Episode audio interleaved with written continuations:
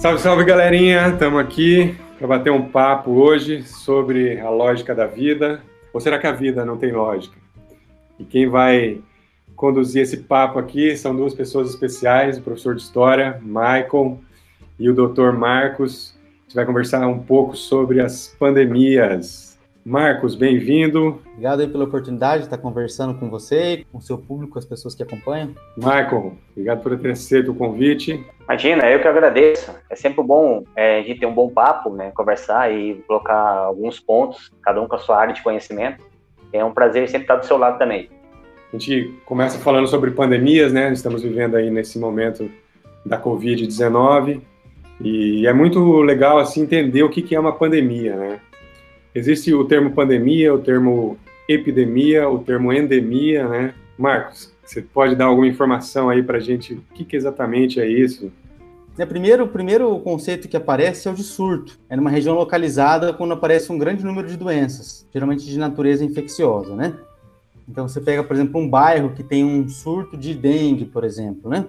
Uma epidemia é quando esse surto tem uma abrangência maior, já atingiu o município inteiro, ou um país inteiro, ou alguns países, a gente chama de epidemia.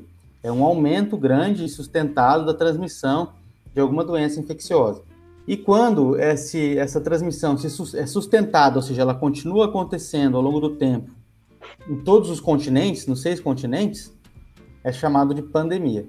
E agora, o último que ficou faltando é o de endemia.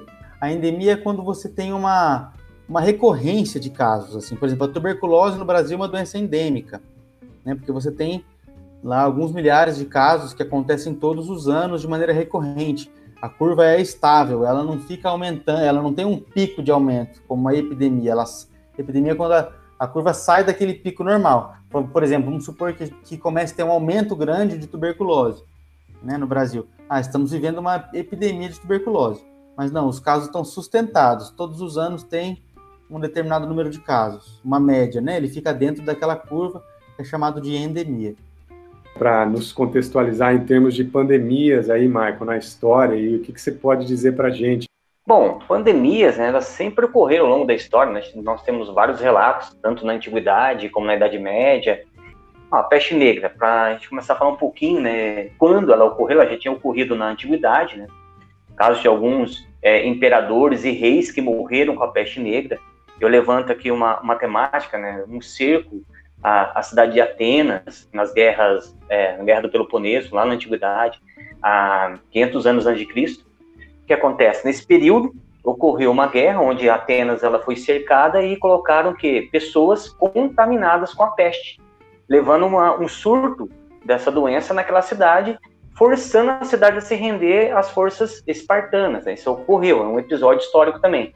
Mas o grande episódio histórico, quando nós falamos da peste negra, foi na Idade Média, mais precisamente no século XIV. O século XIV é um século, quando você analisa a história, é um século de transição, de transformação. E é engraçado que o século XIV ele começa mal e termina bem. E um dos elementos que pode colocar ele terminando, começando mal é a peste negra.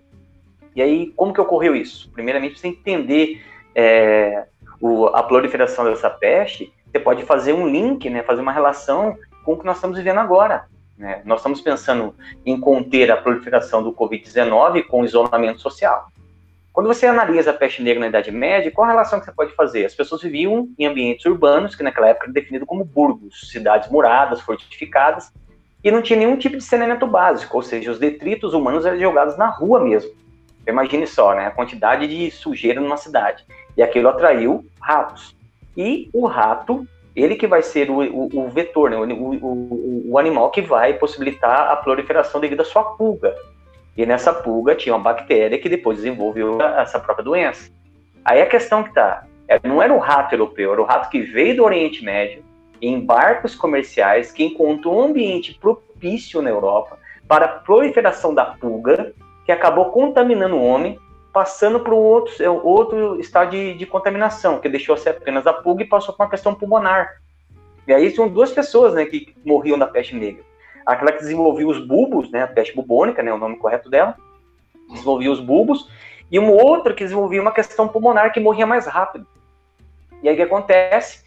a proliferação foi gigantesca em todo o território europeu, isso em quase quatro anos, três anos e pouquinho, levando à morte de 13 milhões de indivíduos na Europa. Isso representava, naquela época do século XIV, um terço da Europa. Você imaginou 13 milhões de pessoas mortas em um período de quatro anos?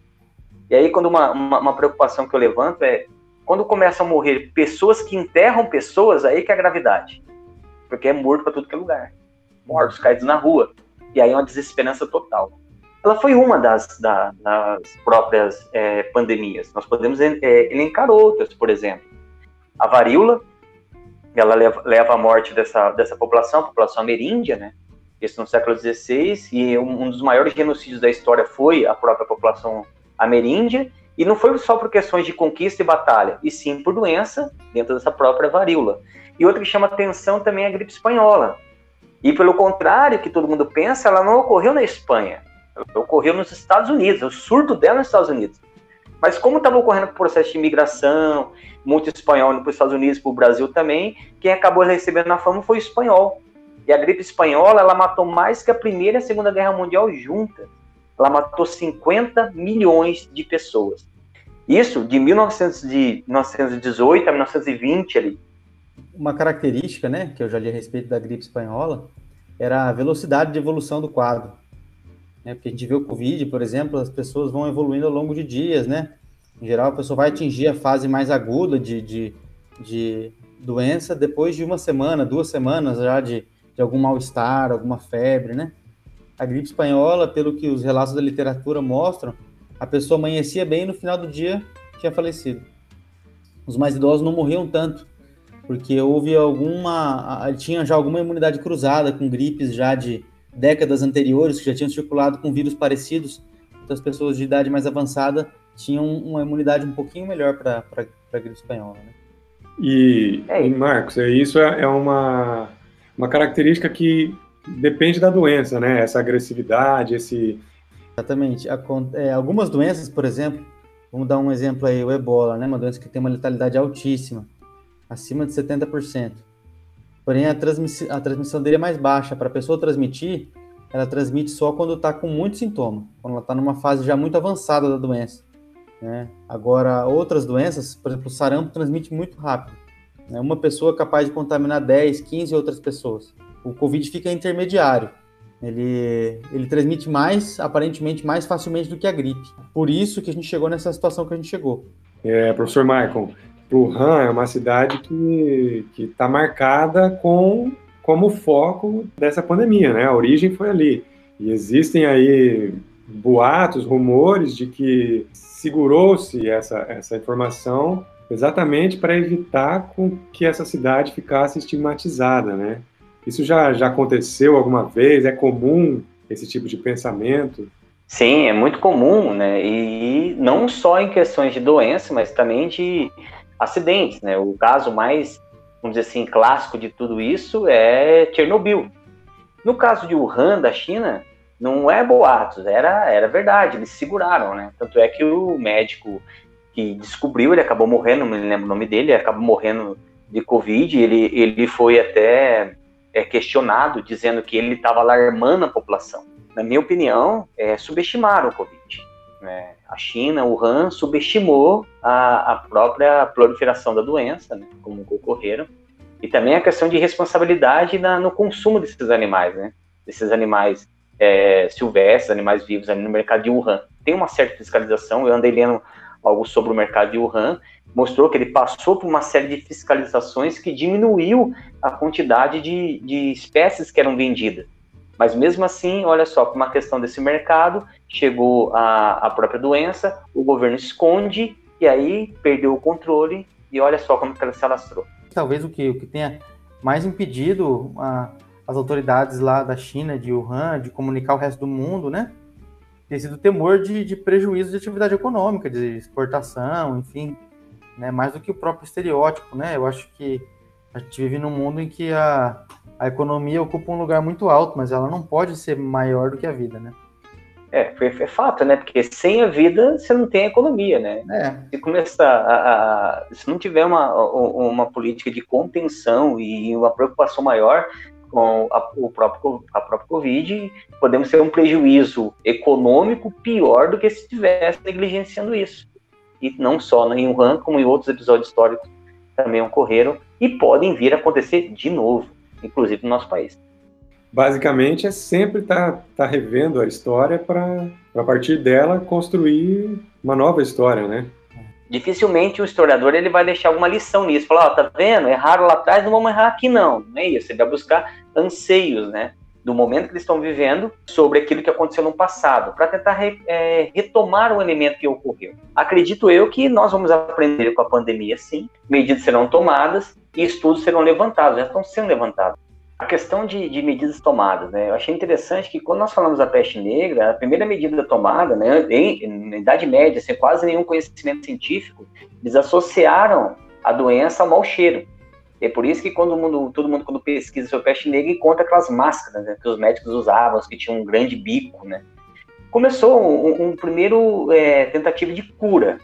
E aí a medida tomada, depois disso, descobrindo que a contaminação vinha pelo próprio rato, descobrindo pelas questões é, de é, saneamento básico, começaram a pensar em infraestrutura na cidade. Hoje, olha nossas cidades. Então, qualquer cidade, ela tem que ter um mínimo de infraestrutura para que mantenha a qualidade de vida e a segurança e a saúde dos indivíduos que nela habitam. Então, essa medida é um legado desse espírito medieval. Então, é o conhecimento né, que a própria doença traz. Tanto é que peste negra, varíola, gripe espanhola e até agora o Covid, ela vai deixar um legado. Nós vamos aprender com ela. Exatamente. Eu acho que isso é algo muito importante também, né? Porque se a gente não aprende com as dificuldades, né, elas tendem a se repetir, né? Então, a questão da comunicação, né? É, a integração dos países mesmo, né? A solidariedade, são algumas das coisas que a gente espera que, que, que a humanidade como um todo possa aprender com, a, com essa dificuldade toda que a gente está vivendo aí, né? Alguma boa notícia que surgiu, mas que ainda não está muito comprovado é que é, pode ser que tenha uma porcentagem da população que tenha uma imunidade já por conta de infecções é, de vírus semelhantes, né, da mesma família dos coronavírus.